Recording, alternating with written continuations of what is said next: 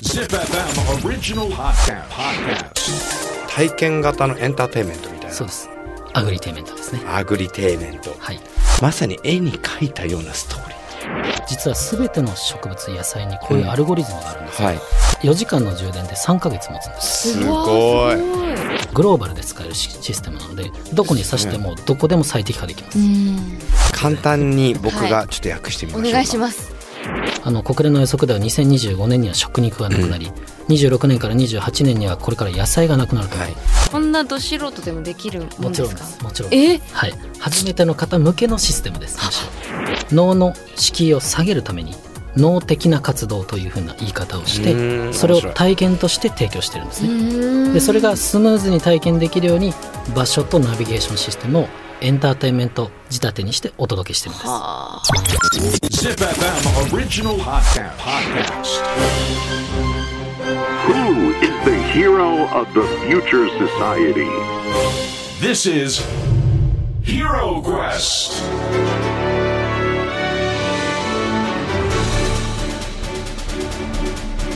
ポッドキャストナビゲーター杉原杏里です小林玲奈です ZIPFM オリジナルポッドキャストヒーロークエストこのプログラムは社会の課題を解決し豊かな未来をデザインするヒーローを探す聞く冒険プログラムですアップルポッドキャスト Spotify、Amazon Music など各サブスクリプションサービスで配信していますのでぜひフォローしてくださいさあヒーロークエスト今回の冒険のステージに進みましょうアンリさん私たちが進む冒険のテーマをお願いします今回進む僕らの冒険のテーマはアグリテックですお知ってますアグリテックっていやアグリテック初めて聞きました、まあ、アグリカルチャうーん要は英語で農業とテクノロジーが合わさって造語としてアグリテックアグリテックもうね今これなんか世界中でもアグリテックなんてもういろんなところでもう話題沸騰中ですからね、ええテクノロジーと農業うん、だってさフードロスだったりいろんなのが叫ばれてる中であーいそうですかねにそのフードロスを下げていくかとかっていうのはやっぱりテクノロジーの力を借りましょうみたいな、うーんではアンリさん早速ですが、今回お迎えするヒーローのご紹介をお願いしますはい、えー今回お迎えするヒーローはプランティオ株式会社 CEO 芹沢隆義さんですよろしくお願いいたしますお願いします、はいよろしくお願いしますすごいですよ僕芹沢さんとお会いしたの、はい最初お会いしたのは、はいあのお好み焼き屋さんでええ恵比寿でしたよ恵ね比寿ですね恵比寿のお好み焼き屋さんででその時にお話を伺って、はいめちゃくちゃ面白いじゃんと思ってはいもう僕はもうずっと芹沢さんの話をずっと聞いててええなのでぜひね今日は出ていただきたいなと思ってやっとこの機会がわ満を持し訪れて満を持していやーまあ、基本的に全員満を持してるんですよ そうですねということでね、まあ、今日はね芹沢さんをお迎えしてお話しするんですけどもアグリテックちょっと楽しみですねはいまずはちょっと芹沢さんについてご紹介の方お願いします芹沢さんのおじい様ってすごい有名な方なんですよまずうん日本で初めてプランターという和製英語を発案し製品化された方なんですよね芹沢さんねそうなんですよなのでプランターって聞くとああ英語かなって思うんですけど、うんはい実は純然たる和製英語ではい祖父が1949年にあの渋谷道玄坂上ではいプランターというふうに名付けたのが事の始まりですもう私は物心ついた時からプランターというものはもう存在していた ので大げさだな物心ついた時から プランターえそれ道玄坂っていうのはなんか意味があるんですか、あの静岡県の裾野町からで、はい戦後出てきて、はいであの、まあ、道玄坂に住もうかってことで、うん当時道玄坂上に住んだんですよね、うんはい、じゃあそこでプランターななぜプランターという言葉を和製英語を作ったんですか、そうですね、まあ、あの今はもう英語の辞書にも登録されてるのでプランターっていうのはもう世界の言葉になりましたけど、はいえっと当時はコンテナとかポットって呼んでたんですけど、まあ、分かりやすく当時何々する人を ER をつけて、うんまあ、レーサーとはいかいろいろあるじゃないですか。でプランターっていうのをなんか思いついたらしいんですね。はいでまあ当時あの渋谷の街がどんどんあの緑が失われて、んマンションが立ち並んだ時にせめてこうだ脳に触れる機会をと、うんまあ、田舎出身だったので思って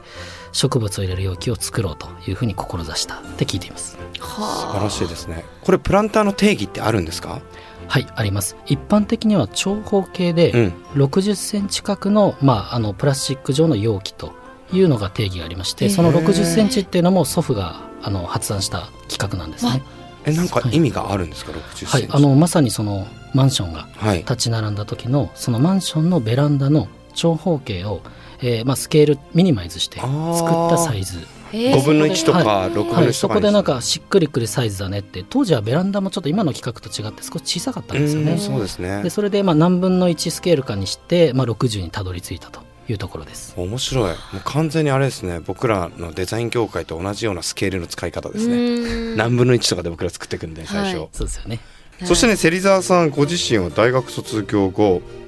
なんとね農業の方に行かずに IT ベンチャーを経てるわけですよねそうですねいわゆる家庭菜園とかベランダ菜園ガーデニングっていう世界がもう今で言うともう本当に嫌で嫌で、うんうんもう続きはなくて本当もう六本木界隈のキラキラした IT の世界に飛び込むぞってなってそっちなんだ芹沢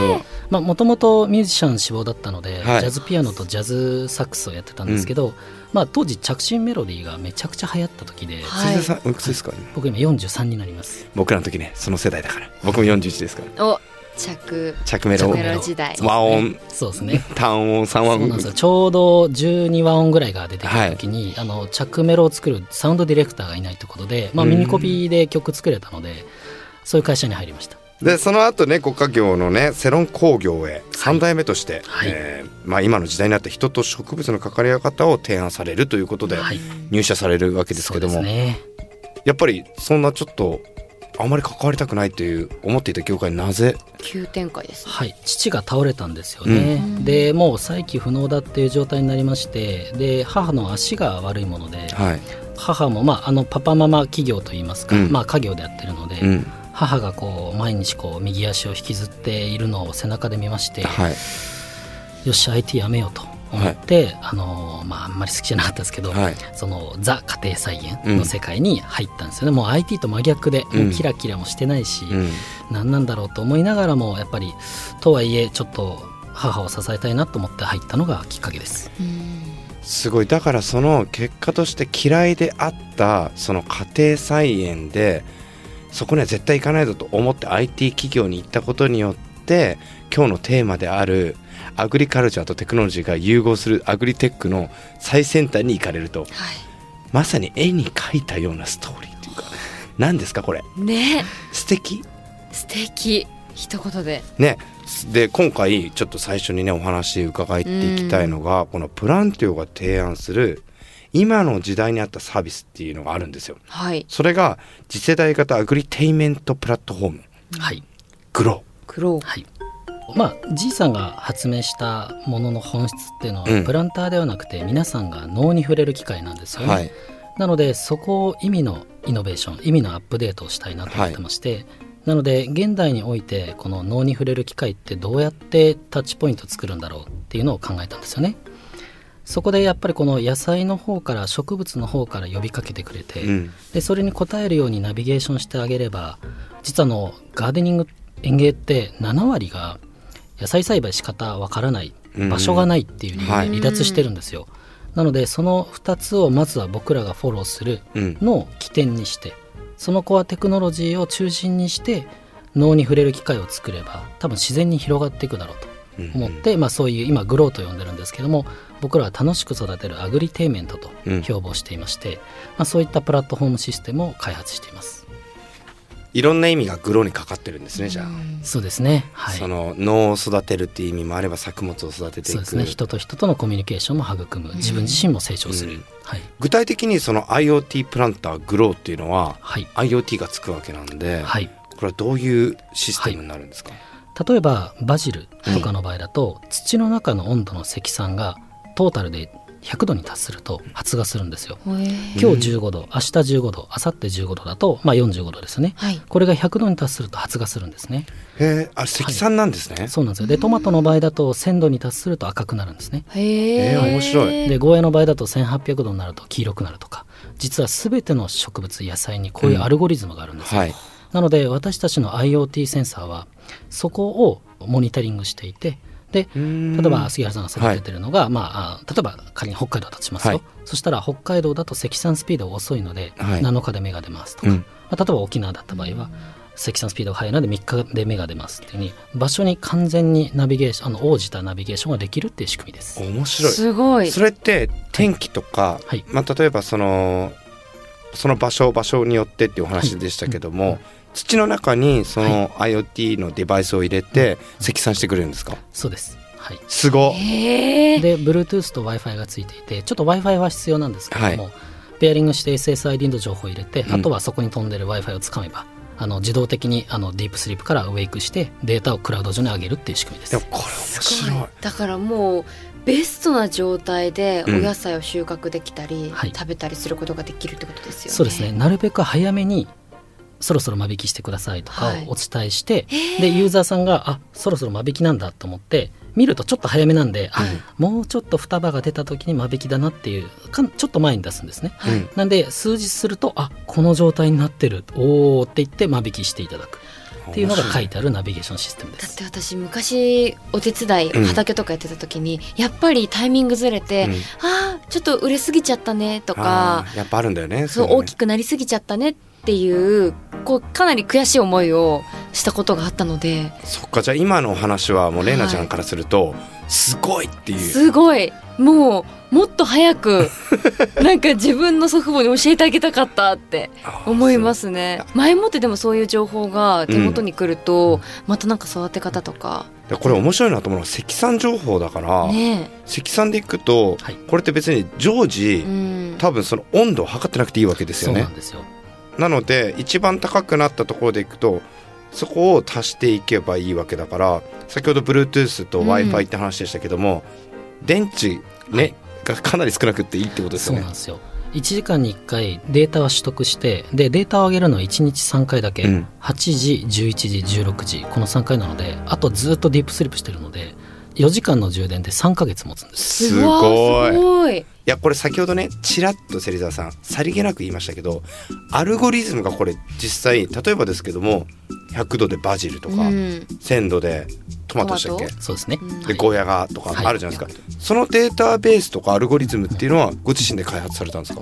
はいえっともともと敷地となるデータは僕らが、まあ、インプットしますよね、はい多分何日ぐらいで芽が出るだろう、うんでその後に何日ぐらいで花が咲くだろう、うんでその間におそらく何日したら間引きしなきゃいけないっていう仮のデータを入れるんですよ、はいでもあとは人工知能が回しますあ機械学習させていくんそでうすでねすねへーはいで当たりとなっているその基準値みたいなっはい、ていうのは、えーご自身でうんうん手に入れたんですか、そうですそうですいろんなデータが積算あのすもう本当に散見されて、誰も統計的にまとめたことが誰も人類やってなくて、うんそれを僕らが多分初めて、うんステージングデータとそこにしなきゃいけないデータっていうのを整理してるんですね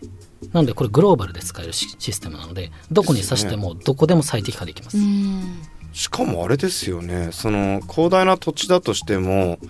まあ、土のコンディションが大幅にはい変化はなければ、はいそのデバイス1個でいいわけですよおねっしゃる通りですはい、すげえすごいはい、めっちゃすごいねだってこれって普通に考えると今農業に対して、まあ、第一次産業とか言われて、まあ収納人口かがどんどん減っているってなるけども実際はそこに IoT して簡便化を進めていけば実は必要ない時が多々あるってことですよ多ね々ありますはいだってし僕が農業やったらめっちゃ見に行っちゃうもん、うん貼り貼り付いてるあの必要は本当はないんですよね、うんそうかそうなるとだってうちのおじいちゃんとかもすごかったですよ畑に住んでるんじゃないかってぐらい、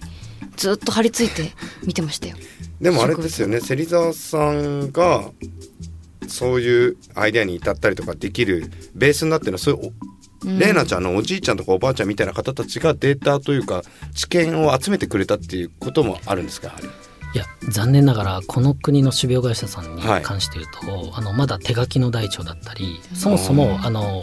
集合地じゃないんですねそこのデータの蓄積の専門地でしかないんですよ、なので某某種苗会社さんは九州に実験補助があるんですけどそこのデータの蓄積しかなくて誰もこういったインターネット的な概念であらゆるところからクラウド的にこう集約して、うんで、えー、と AI で学習してアルゴリズムをフィードバックするっていうような考え方がそもそも用いてないので、これはもう僕らがゼロから開発してるところですね。すごいな僕が投資家だったらもうすぐに入れますけどいぜひお願いします。はい、やこういうねプラットフォームができる IoT ができるとこれなんか僕すごく単純に今明快に聞こえるっていうのはうん多分課題解決に対するストレートボールがすごいはっきりしてるからなのかなと思うんですようね。んグッときません胸にわかりますであのこのプランティオの、ね、ホームページを見ているとですね、世界の食の3分の1がフードロスで消えていると毎日3分の1って相当の数ですよねそして毎日食べ物に困っている人口が8億人いると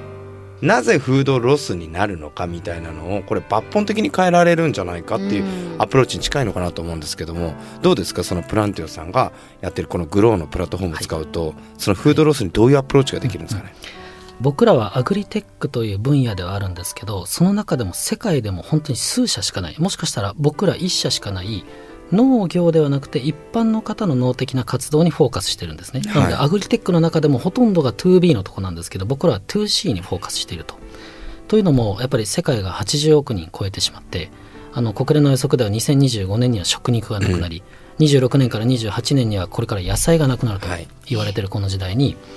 海外ではアーバンファーミングっていうコンテクストで、うん一般の方がどんどん野菜栽培をしてるんですよ、はい、へえその時に私たちは道しるべとなるようなテクノロジー、うん、ナビゲーションシステムと育てる場所を今から提供しそれを ICT でつないでプラットフォームにしグリーンフードインフラを構築したいんですね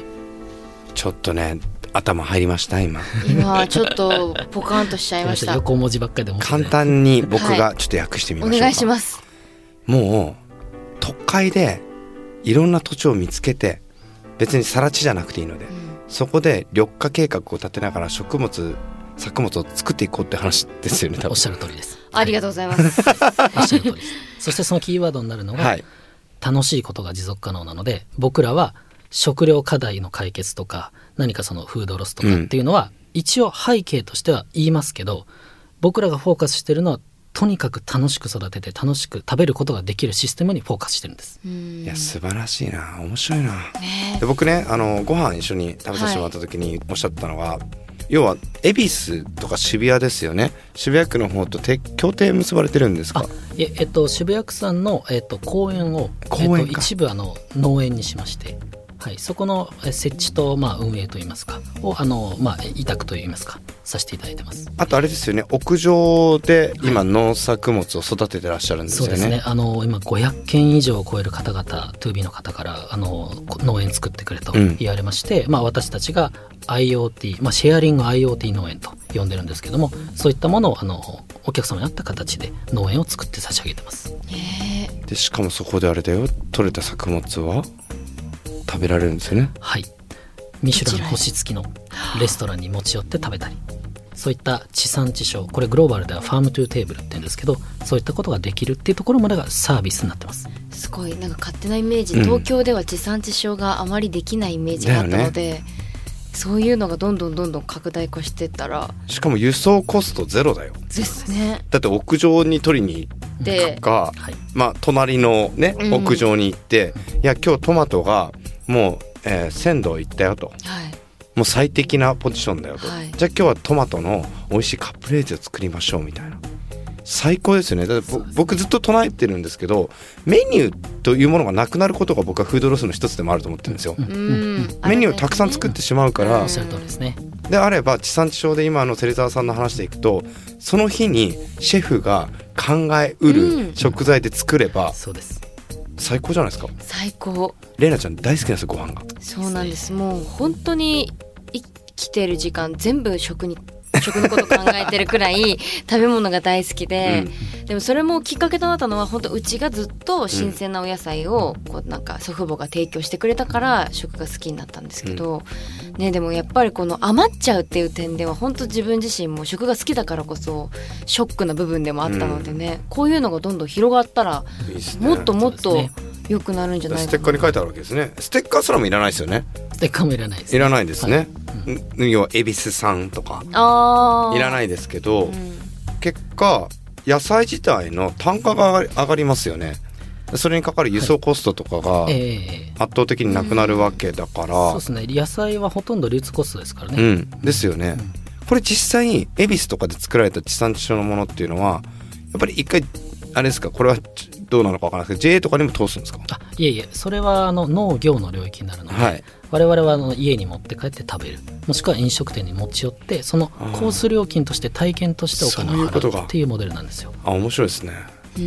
ーんじゃあ体験型のエンターテインメントみたいなそうですアグリテイメントですねアグリテイメントはいもうすぐ名前作っちゃうから確かにもうお父さんおじいちゃんと同じような同 じアグリテイメントという領域はグローバルのスタートアップシーンではもう結構マーケットがありまあすそうなんですね、はいまあ、ごめんなさいわゆる農農体験分野ですねあそうでしたかすみませんごめんなさい僕 てっきりプランターに次ぐ何かを作ろうかなと思ってらっしゃるのかなと思って、ちょっとまだおじいさんの方がすごいぞと社社名はプランティオなので、一応社名は植物プラントに祖父は ER、人をつけましたけど僕らは IO をつけてるんですよ、それはデータのインアウトですね、でそれとポルトガル語でプランティオって濃厚って意味なんですけど、あとは日本語で IO っていう3つの意味を込めて作りましたつけましたさあ何ですかこれカットですねここはえダメですよねここはカットですよなんでですかかっこいい部分流しましょうよもうだってゲストの方がどんどんかっこよくなってってじゃあもうアンリさんもぜひちょっと作っていただいていや僕すごいい興味あって、あの埼玉の方に開発拠点があるんですけども結構広いんですよサーキットとか作ったりしてでその真ん中に僕作物を植えたくておーであの緑化計画で必ずどのくらいの何パーセントかは植物を植えなきゃいけないですねグリーンにしないグリーンにしなきゃいけない、これはあるんですよはいでその土地土地で違うんですねパーセントはだへーけどせっかくだったらうん食べられるものの方がいいですよねそうですよねでそこ多分社員の人たちはみんなうん愛着を湧いていくはずなので、とはいえ本業がある中で作物を育てましょうっていうのはトゥーマッチなわけですよ僕らとしては。そうですよねであればプランティオが開発しているグローのその IoT システムを埋め込んでおけば、い、つでも見れるとそうですでで僕全員に通知が来るのでじゃあ今日僕やっときます、うん明日じゃあおお願いしますねっていう会話が生まれて、ねえみんなで負担をシェアするいいですねなんかもう畑仕事とかそういう農業の仕事って大変ってイメージがある人多いと思うんですよ。私も実際見てたからやっぱずっとねはは毎日毎日チェックしてとか、ね大変だなっていうのがあって多分離れてる方も多いと思うんですけどこれあったら手軽に楽しく農業に触れ合うことができるそかうでらすよいねいですよね。ちょっと個人的に僕気になってることがあるんですけども、この積算していく温度以外に取っているデータとしてはい例えば気候変動とか、うんあとはその雨季に対する、うんその温度変化とか食物の耐性とか、はいあとはその何ですか、えー害虫とか、そういうところもやはり今後は計算の中に入れていくんですかはい実はここが農と農業の大きな違いの3つの要素の1個なんですが、はい僕らが使ってる野菜の種はまさにその農業の種ではなくて、いわゆる江戸伝統野菜と呼ばれていた固定種在来種なんですよ、うんつまりはいライセンスがフリーの野菜の種です、はいでその農業向けにデザインされた種っていうのは一定の方法と一定のまあ農薬と一定の肥料をあげれば大量生産できますよっていうことにコミットしたデザインで作られている種なんですねなのでライセンスが発生してますうんでも僕らの場合はライセンスがかかっていないただの生物としての木種なのでそのエリアで3世代野菜が育つとその土地の形質を学習して本来は農薬とか肥料とかいらなくて育つようになるんですね、うんで私たちはそこに伴走する形でデータをずっとトラッキングしていてでこの土地で、えっとこれぐらい天候が危うくなる、もしくは雨が降るっていうのもデータとして溜まっていくのでそこの何ミリリットル降るっていったところと突合することで今日は水やりはいりませんとか、うーんそういったようなデータを、まあ、ち中長期的にはアドバイスしていくってところまでアップデートします。ですよねやっぱそうなりますよね、そうですそううんです、はい、我々はそういった農業の世界とは別に農の敷居を下げるために農的な活動というふうな言い方をしうーんてそれを面白い体験として提供してるんですねうんでそれがスムーズに体験できるように場所とナビゲーションシステムをエンターテインメント仕立てにしてお届けしてるんですは日本ってやっぱり素敵な土地柄なので、うん四季があるのあで、はいさまざまな作物が育つわけじゃないですか、これ世界的に見てもかなり稀有な場所ですよねめちゃくちゃ稀有ですねだからに日本って別に100%農業すする必要も僕はないと実は思ってるんですよ。ただその自給自足率っていうのはよくみんなに言われちゃうけど実はそういうことではなくて食べることの豊かさをきちんと自分たちで脳に触れていくっていうところがなんとなく僕は今日芹沢さんからなんか伝わってきたような気がするんですよね。面白面白いねほらね言ったでしょなんはかい投資家になりたいと思ったでしょ思ったでしょいやでも本当になんしかもかこの IoT の機械多分そんなに高くないよそうですよね高くないですいやなんかやってみたいなと思いましたこのどうですかうちの小林玲奈 をあのぜひぜひなんかアドバイザリーボード的ねな、ちょっともうアーバンファーマーとしてアーバンファーマーファーマーかっこよやったじゃんアーバンファーマー肩書きゲット、うんインフルエンスしていただいてえ作物何種類ぐらいなんですか今えっと180種類ぐらいがデータベースには登録されてますやったじゃんやったこれであのおいご飯に合う何かを作ったらアーバンファーマー小林玲奈が作るえサポーティッドバイプランティオ、はいそれに対してアドバイスいもっちゃんはいこ れ今結構売れそうですけどかなり現実化できそうな感じがしますよあね、とコストそんなかからないしこんなど素人でもできるももんちでろすんかですもちろんですえはい初めての方向けのシステムですむしろ土とかも教えてくれるんですかこれがいいそうですえ年代的にははいこういう年代20代とかもい ますあもちろんですもちろんですはいめっちゃ前向きやんちょっと,、はいちょっと本格的にしねめっちゃ楽しいですねやりたくなっちゃいましたちょっとまだまだ聞きたいことありますけどもね、はいこの楽しい話は次回にとっときますかはい、いろいろと伺っていきたいと思います。ヒーロークエスト、次回もプランティオ株式会社 CEO、芹沢隆義さんとアグリテック C の最前線を冒険します。芹沢さん、次回もよろしくお願いします。はいよろしくお願いしまよすろしくお願いします。 Hero Quest.